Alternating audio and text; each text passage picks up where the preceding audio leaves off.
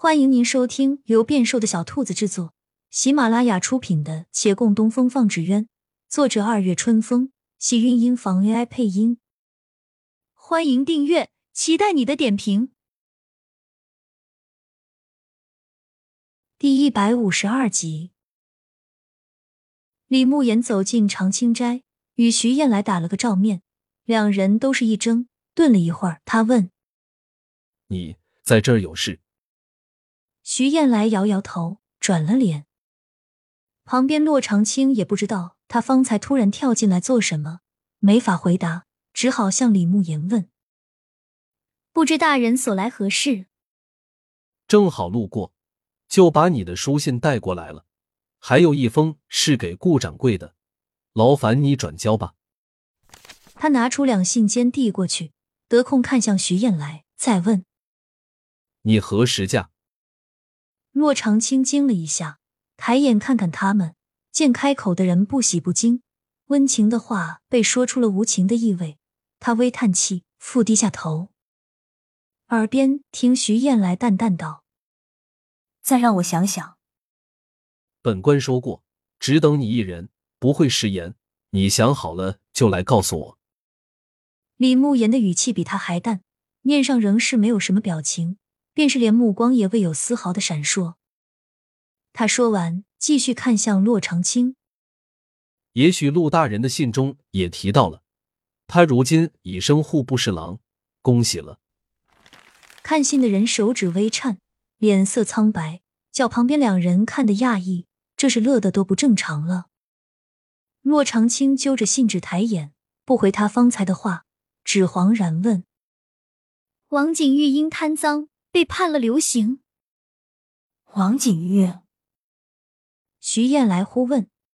李慕言点头。做官不为民，罪有应得。你认识他？再看向徐燕来。你也认识他？徐燕来抿抿嘴，没好意思作声。李慕言不再追问。过了会儿，但听洛长青喃喃道：“他是我弟弟。”弟弟，幼年失散，有幸重逢，可还没来得及有太多的机会相处。他，他当真会做这样的事？我不信，我得去找他。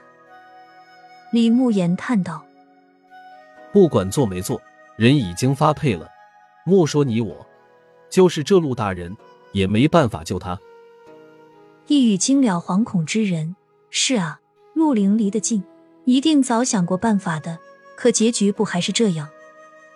他无力坐在桌边，背上翻江倒海，神思恍恍惚惚，眼前闪过都是王景玉那和煦如春风的笑。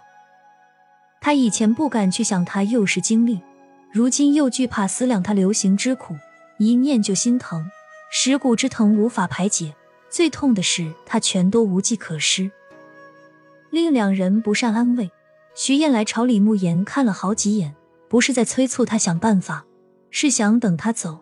可对方一直不走，他等不及了，只得硬着头皮道：“洛姑娘，王景玉不会贪赃枉法。”洛长青看向他，苦涩一笑：“谢谢你。”我不是在安慰你，我是确定。我曾经绑过他，给他好几箱金银珠玉。可他不为所动，分毫未拿。我确定这个人绝不是贪财之人。他急了，顿了顿，又道：“而且他也不惧威胁，不是贪生怕死之辈。诚然，人都会变，可有些东西是刻在骨子里的，不会这般容易改变。那些能轻易变换的，只不过是性本如此，未曾显露。”他说完，偷偷朝李慕言看了眼，正巧李慕言也在看他。他正要躲回目光，听对方开了口：“原来你还绑过其他的朝廷命官。”我只是想要他给乌衣寨当教书先生，而且那时候他还没有考取功名，不算官员。他连忙举着手解释，话没说完，忽又顿住了。也许对方并没有兴趣听什么解释。他悻悻收回手，想了想，走到洛长青面前。他一定是被冤枉的，我帮你去查。洛长青连忙起身：“能查吗？如何查？”我让寨子里的兄弟先试着找到王景玉，问一问情况。我也一起去。他抓紧眼前人。徐燕来摇摇头：“你去岂不添乱？”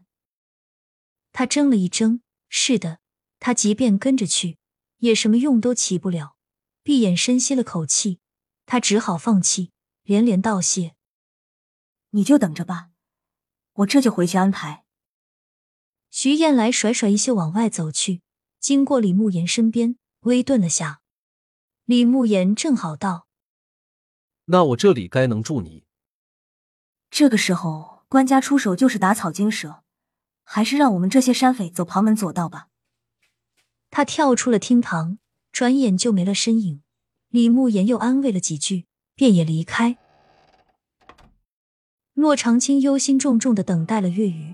徐燕来说，王景玉的发配行程隐秘，怕还需要一段时间找，他也只能继续等。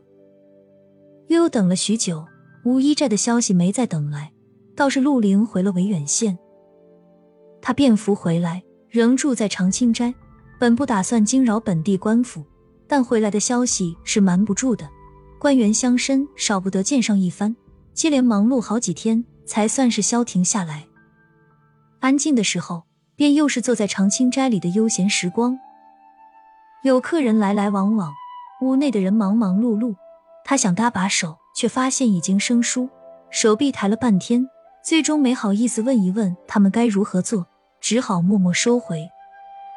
到了午后，客人少了，主人便得空坐在他的旁边，沏了新茶，暖洋洋的阳光扑进厅堂，照得人生了倦意。亲亲小耳朵们，本集精彩内容就到这里了，下集更精彩，记得关注、点赞、收藏三连哦，爱你！